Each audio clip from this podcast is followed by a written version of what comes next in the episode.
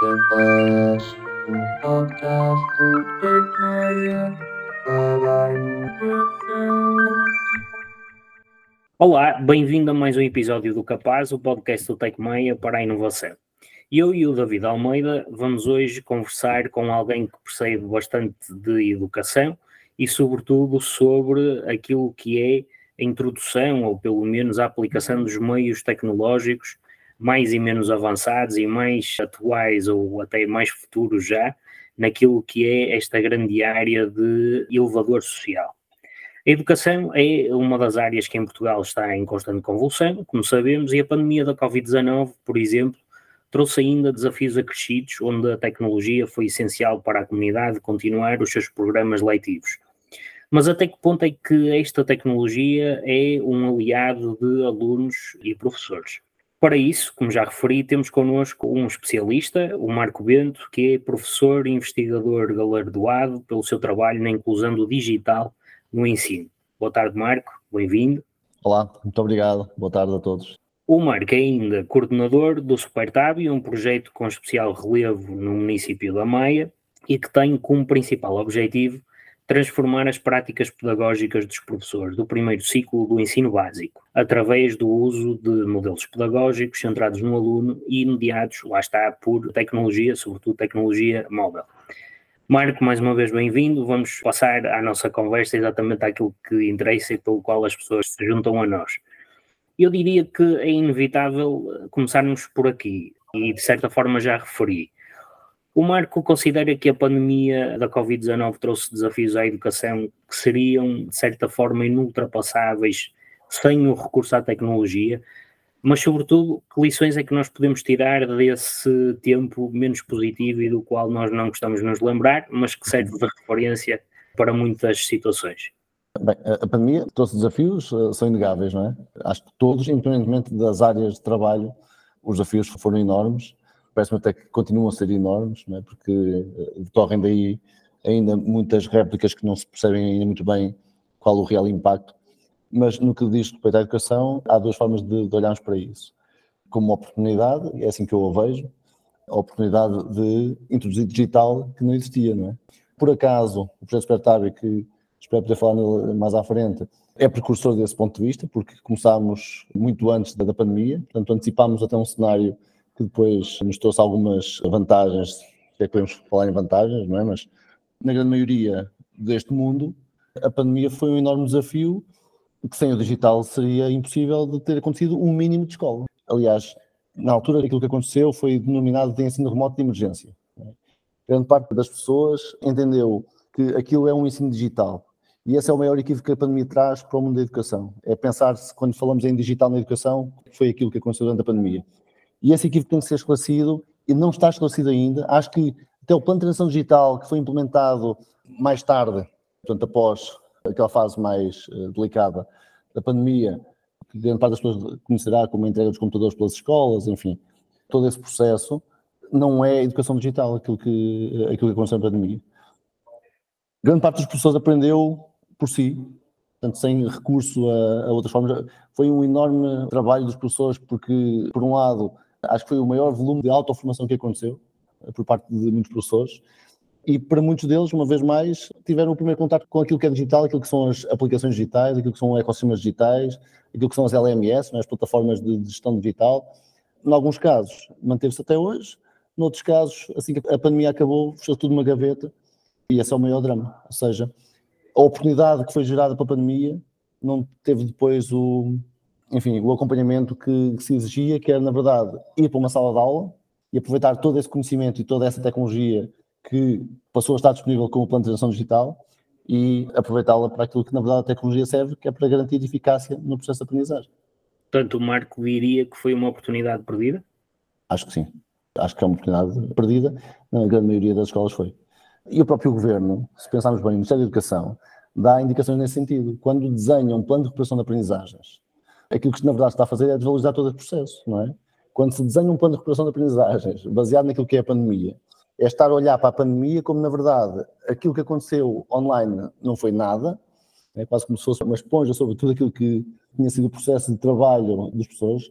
Naturalmente não era um processo igual, nós não podemos comparar aulas na pandemia com outro tipo de aulas, e esse é um erro crasso.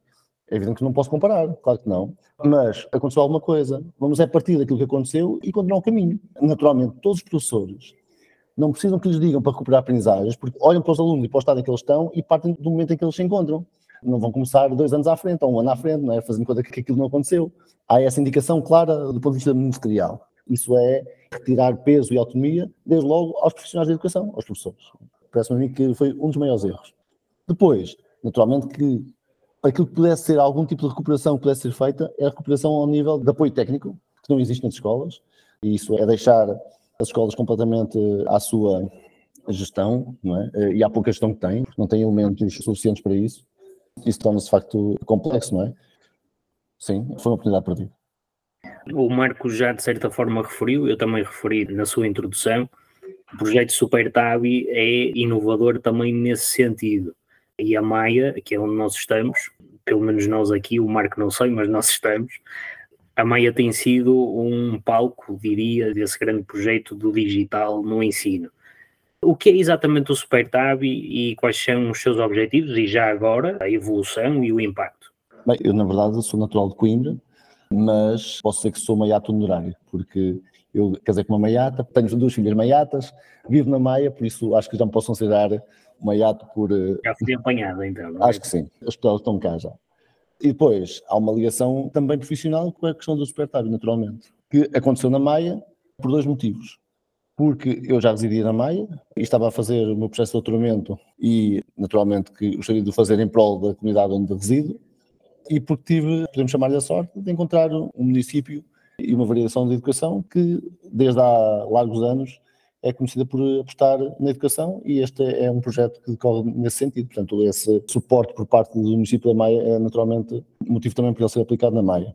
A partir daí, como eu estava a dizer, ele foi um estudo de caso, foi feito no Conselho, portanto há oito anos. Dos resultados do estudo de caso, em conversa com o município, com as associações pais e com as direções das escolas, vários agrupamentos, nós construímos uma turma piloto em cada um dos agrupamentos. Começámos com sete turmas após a fase de estudo. Neste momento temos 56 turmas, portanto o número foi evoluindo e o processo evolui da seguinte forma. Como referiu na introdução, a ideia é transformar as práticas pedagógicas dos professores do primeiro ciclo de ensino básico, ou seja, entre o primeiro e o quarto ano de escolaridade, tendo sempre em conta que a intenção é apostar nos professores, na formação dos professores, portanto o nosso foco é os professores, é apostar naquilo que os professores fazem, na melhoria do seu desenvolvimento profissional, mas tendo em conta sempre que, na verdade, o município suporta com condições materiais, estou a falar de equipamentos digitais, internet e tablets, no caso, mas também com mobiliário adequado, ou seja, porque o espaço é uma outra dimensão. Portanto, o projeto tem estas três dimensões: a dimensão pedagógica, que tem muito a ver com a formação e aquilo que as pessoas fazem e como é que o fazem, a dimensão do digital, ou seja, a tecnologia está naturalizada no espaço sala de aula, o que quer dizer com isto?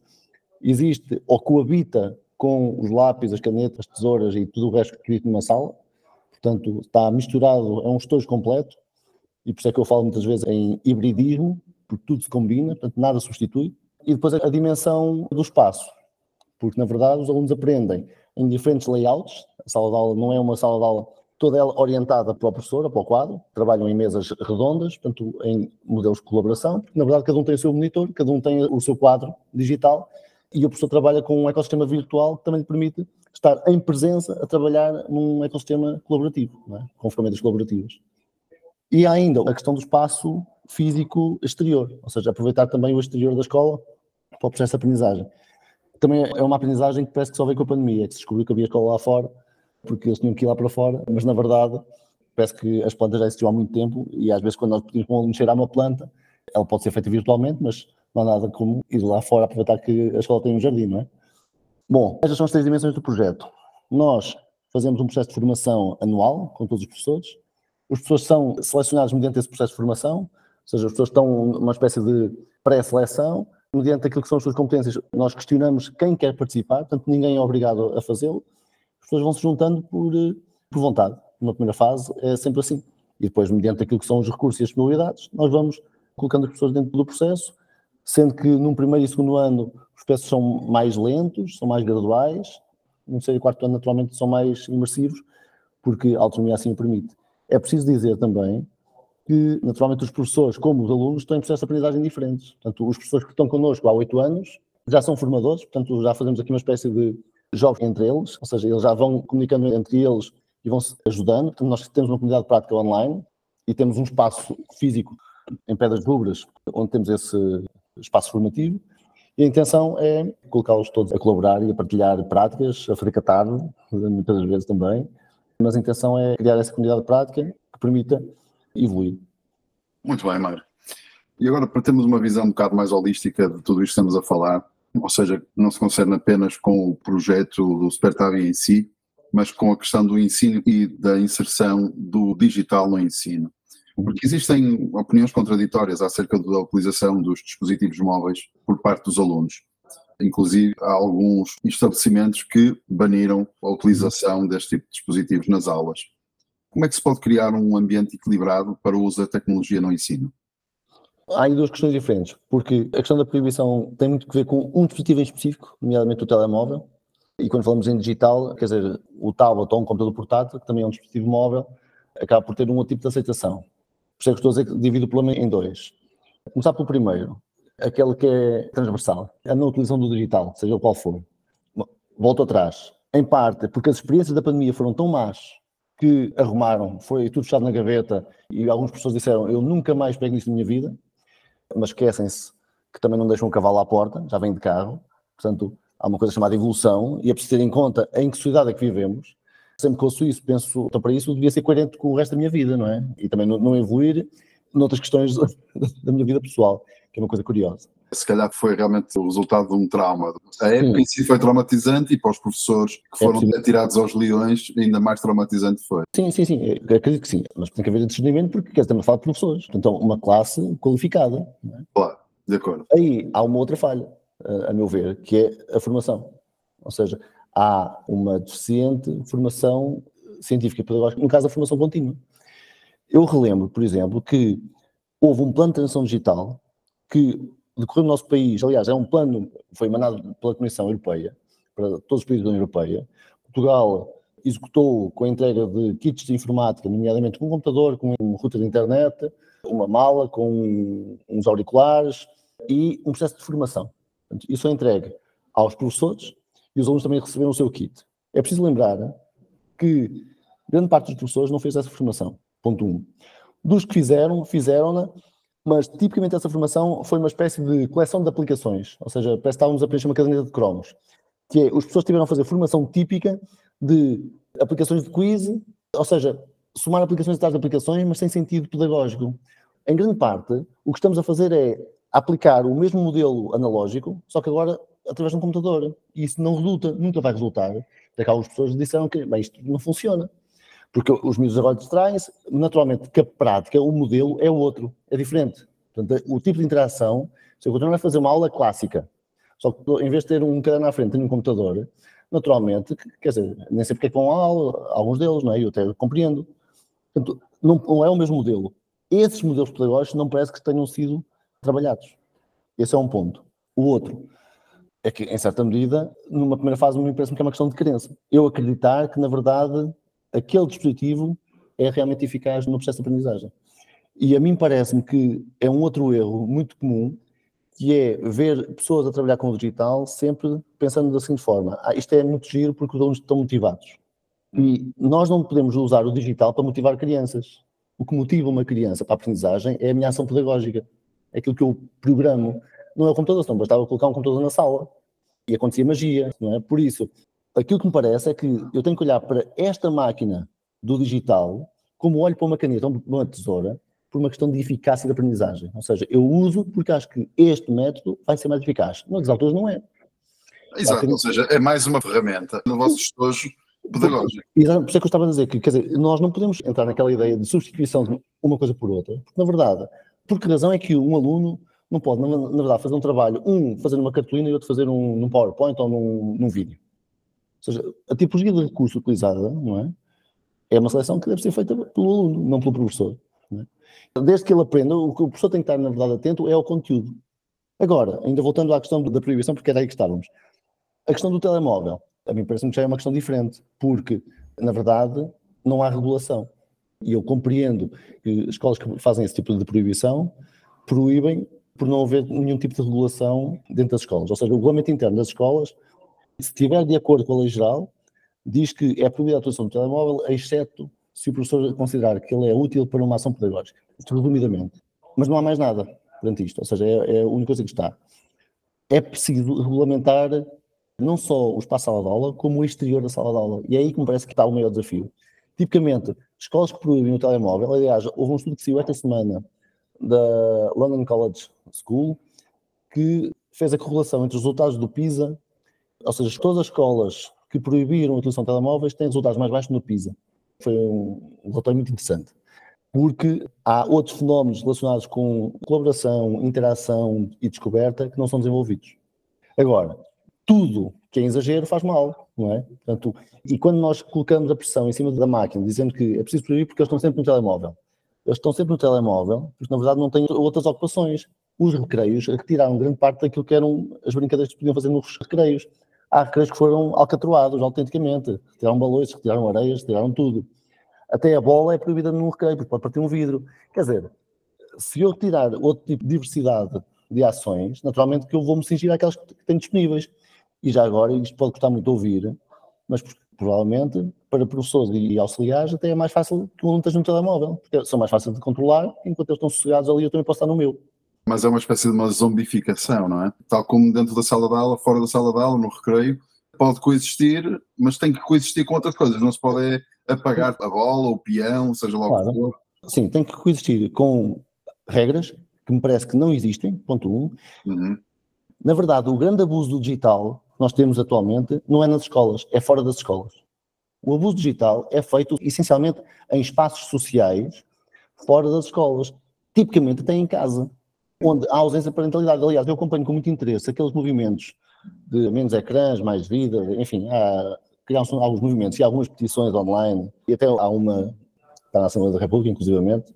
Uma das coisas que contestam é o facto do aluno, à noite, ter a possibilidade de pegar no telefone na mesinha de cabeceira e poder rapidamente fazer pesquisa. Pesquisa, ou usar redes sociais, etc. Quer dizer, isto não é um problema da escola. Isso é um problema de ausência de parentalidade. Não, é? Não há controle parental algum. Portanto, este fenómeno é preciso ser trabalhado com os pais. E a mim parece-me que só é trabalhado só na escola, se a escola tiver ação. A metáfora que me ocorre, que eu já escrevi inclusive sobre ela, é como ensinar uma criança a nadar. Nós não podemos querer ensinar uma criança a nadar sendo que colocar dentro de água. Quer dizer, ainda assim eu sei que se levar uma criança para uma piscina para aprender a nadar, ela corre o risco de se afogar. Ou seja, o risco existe. Porém, eu espero que, quando eu a levo para uma piscina, está um especialista, nomeadamente um professor, que a vai ensinar a nadar e que minimizará o risco dela se afogar. E é isso que eu espero da escola também. Agora, se nós colocarmos a cabeça debaixo da areia e fizermos conta que isto não é um problema da escola, então eu proíbo na escola e eu tiro o problema para casa, eu acredito que haja limitação de ecrãs nas escolas. Eu não garanto é que, na verdade, haja uma verdadeira educação digital. Ou seja, o Marco acha que tem que haver alguma regulamentação, mas não a proibição total, porque acha que há aqui um desperdício de oportunidade mais uma vez. Sim, sim, sim. E a escola tem que liderar, já agora, isto já vem desde a pandemia. A escola tem que liderar o processo e as escolas não lideram os processos de, de inovação. Nós corremos atrás daquilo que faz a sociedade. Quer dizer, quando dizemos ah, os meninos não gostam de vir à escola, assim, não, porque o que está lá fora é extraordinariamente superior e melhor e mais atrativo do que a própria escola. E isso devia, para qualquer professor e educador, fazer-nos repensar. A escola devia pensar assim: o que é que tem que fazer tornar atrativa? Eu não posso continuar a ensinar como no século XIX ou no século XX, não é? Se não evolui naturalmente, o mundo lá fora tem outra. Eu faço sempre a comparação com o Matrix, não é? Parece que vivemos duas realidades, a realidade e o mundo virtual, sendo que a realidade é aquilo que acontece no meu cotidiano e depois o mundo virtual é aquilo que acontece na escola, mas depois, na verdade, não há transferência para o cotidiano. E isso é um problema dramático que nós temos, não é? até do ponto de vista daquilo que é o currículo e aquilo que é ensinado. Estou-me a lembrar do caso da reciclagem. Muitas crianças aprenderam na escola e depois em casa começaram a passar essa preocupação aos pais. Os pais não tinham desse assunto e depois começaram os pais a aprender com os filhos. E enfim, acho que isso é extremamente positivo para a sociedade. Talvez aqui o exemplo possa ser semelhante. Sim, sim, e esse é o principal motivo pelo qual o Supertabi acontece no primeiro ciclo de ensino básico e não começamos no secundário a possibilidade de nós podermos trabalhar desde cedo com as crianças uma educação com o digital, a conviver com o digital, é, e dar um impacto para as prepararmos e não estamos apenas à espera delas, quando chegam a um secundário, a um terceiro ciclo, um secundário, onde já vêm com um conjunto de vícios que já não nos vamos retirar. Portanto, nós começamos cedo e aquilo que nós vimos com o Super Tabi, eu estou aqui um bocadinho a ir buscar algumas coisas atrás, mas até para justificar aquilo que vou dizer. Durante a fase da pandemia, nós tivemos testemunhos de pais em que alunos do primeiro ciclo que estavam no Super Tabi tinham maior competência do que alunos do secundário que não estavam no Super Tabi e nunca estiveram. Irmãos em casa. Os mais pequenos ensinaram aos mais velhos até a forma de estar. Não estou a falar de competências digitais, estou a falar da forma de estar e de lidar com o digital. Pesquisar, identificar fontes de informação, mencioná-las, é? até pela questão do plágio, porque isso tem que ser trabalhado desde cedo. E se nós trabalharmos a ética do digital desde cedo, não há inteligência artificial que nos meta medo. É? Ela mete medo porque, na verdade, nós fazemos as mesmas coisas e sabemos sempre que alguém há de estar a copiar. Falaste agora da inteligência artificial e é perfeito para o seguimento da nossa conversa, porque eu gostaria de colocar outra pergunta que tem precisamente a ver com isso, com os tempos fascinantes que estamos a viver, com a democratização da inteligência artificial. O que é que achas que poderá ser o impacto, a nível da educação, obviamente, da inteligência artificial? A inteligência artificial, desde 1956, que existe. E nós só com o ChatGPT há um ano é que, de repente, parece que apareceu, não é? E nas escolas foi assim, uma vez mais, a corrermos atrás. As escolas fazem uma coisa muito divertida, que é, fazem de conta que não existe, não é? Vamos fazer de conta que isto não existe. Mas os alunos já lá estão, há muito tempo, já estão a usar. A mim já me aconteceu episódios engraçados, como eu estar a explicar aos alunos. Eu fazia exercícios com, enfim, o último foi com o Copilot, estávamos a fazer umas brincadeiras, e alguém me dizia, olha, mas então estás a ensiná-los a trabalhar com isso, depois eles vão começar a fazer os trabalhos aí, assim, Deus quer que façam. Eles têm este recurso para utilizar e não vão usar, porquê? E tu devias fazer o mesmo. Se me servir para poupar tempo, isso não retira o meu pensamento crítico sobre as coisas, porque eu não posso usar a inteligência artificial como um motor de busca. É? Eu tenho que ser crítico sobre aquilo que leio.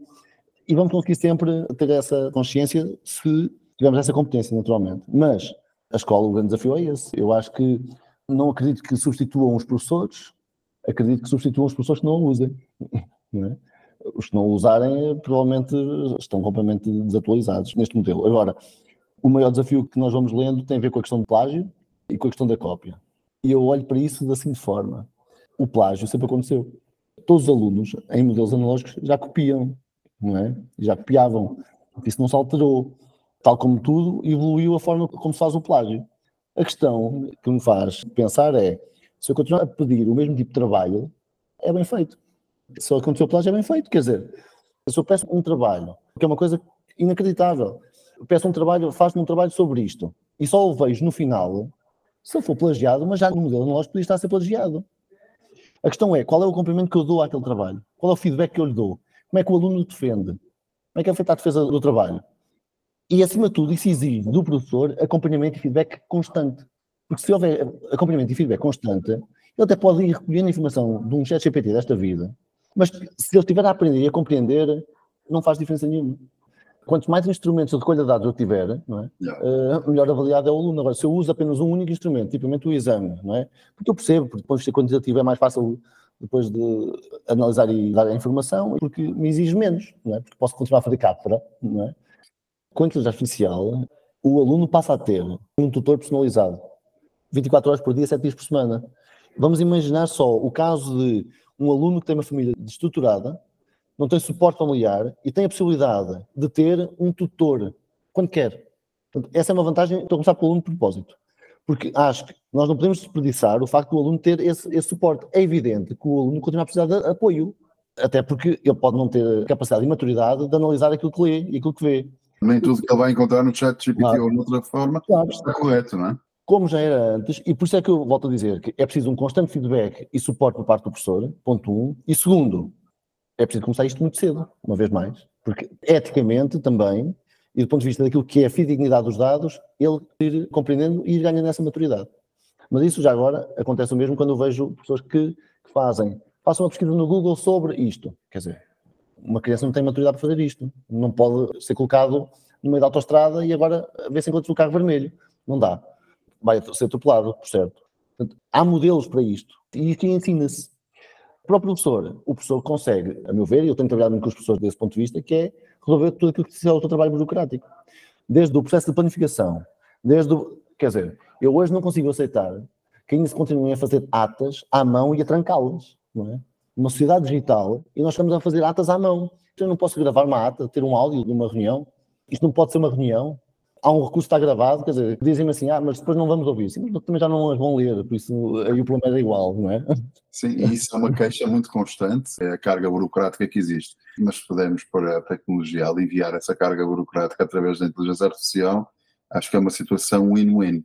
Mas, por acaso, as pessoas quando contestam o digital, porque dizem, ah, isto tinha trouxe mais burocracia, porque de facto trouxe. Porque nós estamos a ver, o sistema é de tal maneira um enfado, porque nós produzimos em digital e depois temos que imprimir e trabalhar em analógico, entrar nos dois modelos. Ora, realmente assim não vale a pena. É uma redundância que não se justifica. Não se justifica. É inacreditável. Faço uma ata colaborativa, mas depois é preciso ir ao local por toda a gente a assinar. Toda a gente tem que ir ao sítio. É, é absurdo. E pouco ecológico até. Já sem falar nessas questões, quer dizer, mas do ponto de vista da taxa de esforço, é? estamos a duplicarmos. Ora, e eu volto àquilo que eu dizia há bocadinho. O digital ou é por uma questão de eficácia, ou então não vale a pena. Não vale a pena. E a minha recomendação é mesmo essa, quer dizer, toda a tecnologia, seja ela digital ou não, é para melhorar a minha qualidade de vida, não é? E para tornar o meu processo o mais eficaz possível. De outra forma, se continuo de cavalo, como eu dizia há bocadinho, que é muito mais saudável também, de facto, se eu pudesse. Não sei, eles faziam muito cocó. É, e, e, as cidades viviam com costas e cavalos, era um problema grave. Enfim, também tinha os seus problemas. É capaz, é. é ir a pé. Marco, Sim. para terminarmos, tem aqui mais uma questão, que é acerca da integração da tecnologia no ensino, como não poderia deixar de ser. Que consequência terá tido no interesse dos alunos pelas profissões STEAM que, ao que parece, têm vindo a crescer? Eu não consigo fazer nenhuma correlação Agora, o que os alunos, na verdade, vão dizendo, os alunos querem o mais prático, é? tudo que seja prático, tudo que seja operacional. Por isso, a vontade passa muito por aí e, na verdade, todo este mundo que nós passamos não parece que seja pela escola, parece-me que é por aquilo que se vai convivendo na sociedade que vai havendo esse interesse. Até porque depois chega-se à escola e nós não vemos escolas com robótica, com digital, com as diferentes STEAM, não é?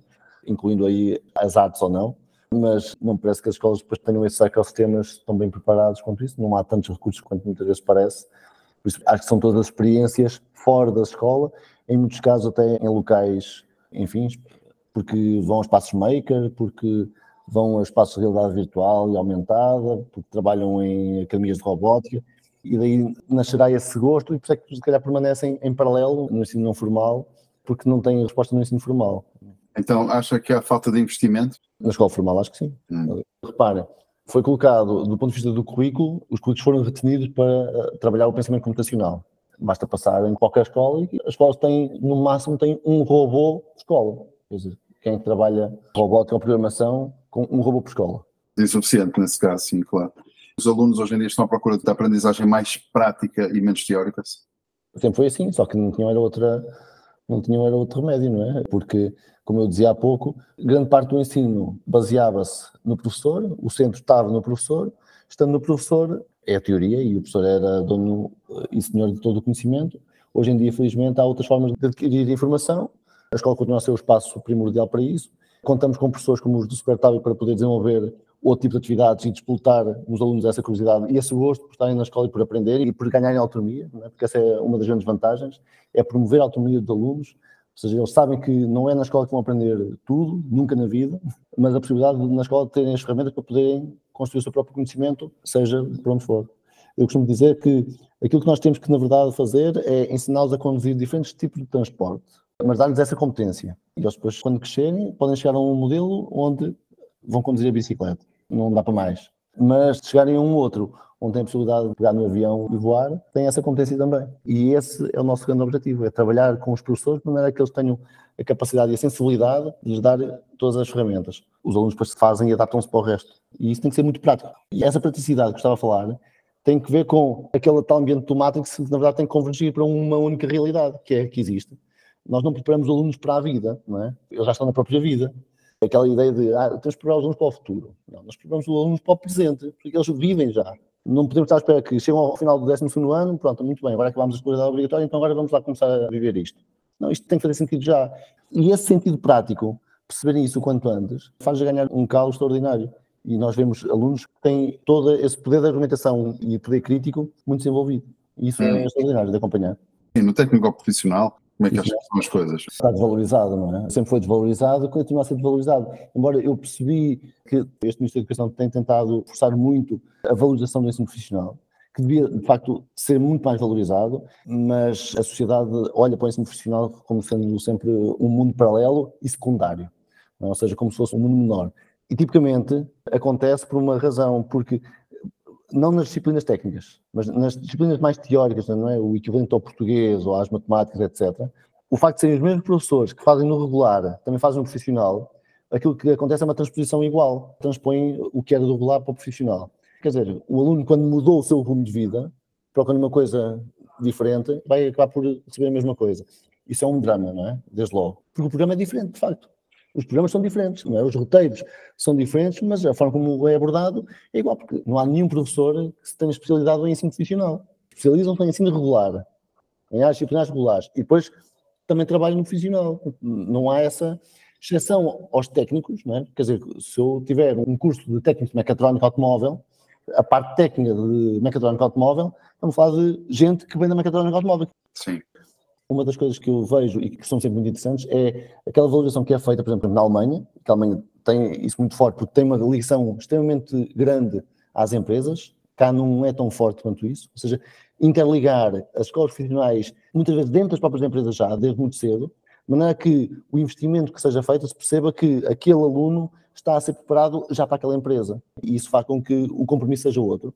Ou, eventualmente, fazer como fazem, por exemplo, nos países, onde o ensino profissional é dado dentro das universidades. Para quê? Para valorizar. Ou seja, o facto de estar dentro de uma universidade é uma forma de dar a valorização social. Não é mais do que isso. Mas socialmente fica valorizado. E o facto de já ser feito dentro da universidade ganha um bocadinho de, de crédito. Porque neste momento a questão é de desvalorização. Porque há bom ensino profissional em Portugal e temos cursos extremamente positivos. Agora, o valor é, não é reconhecido, não é? Muito bem, professor. Mais uma vez, agradecemos pelo tempo, foi Sim. muito esclarecedor, tocamos assuntos que obviamente dariam muito para, para mangas, mas aqui no Capaz tentamos também manter a conversa acessível e não demasiado longa para ter uma digestão Claro. relativamente fácil. Muito bem. Mas foi um gosto receber o Marco Bento, mais uma vez muito obrigado. Eu que Este é mais um episódio do Capaz, do Tecmaia. Esperemos que tenham aprendido alguma coisa e obrigado a quem nos ouviu. Encontramos no próximo episódio. Muito obrigado, Marco. Obrigado, até breve. Capaz, um podcast do Tecmaia para a inovação.